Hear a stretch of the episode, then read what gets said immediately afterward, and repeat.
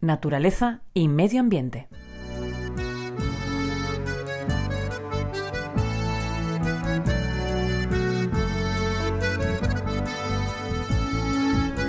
La pérdida de tierra fértil es un enorme problema que afecta a más de 1.500 millones de personas en el mundo. Personas que no forman parte del entorno de los países occidentales, sino que están en países de otros continentes donde su vida se desenvuelve en una permanente situación de pobreza.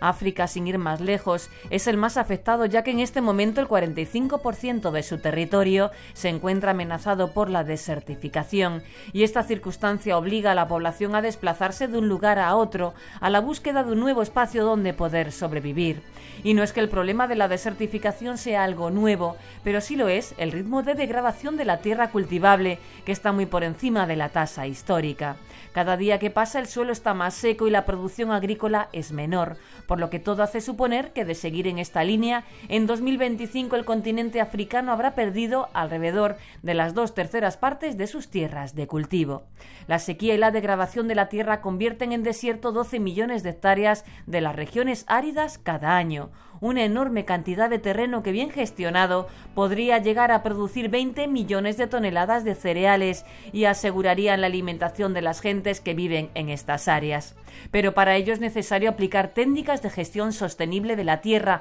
como la reforestación con especies autóctonas y la agroforestería, por ejemplo, que han conseguido recuperar más de 6 millones de hectáreas en el continente africano y que aplicadas en otros puntos del planeta podrían devolver la fertilidad a más de 1.500 millones de hectáreas en todo el mundo.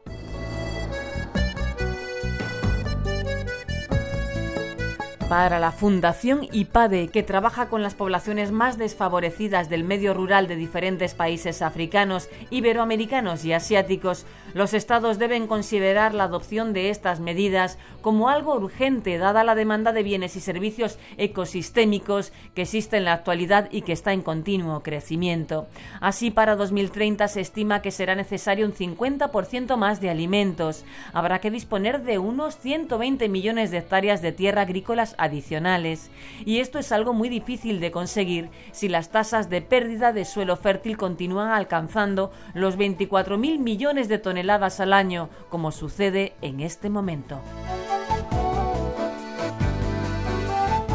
Josefina Maestre, Radio 5, Todo Noticias.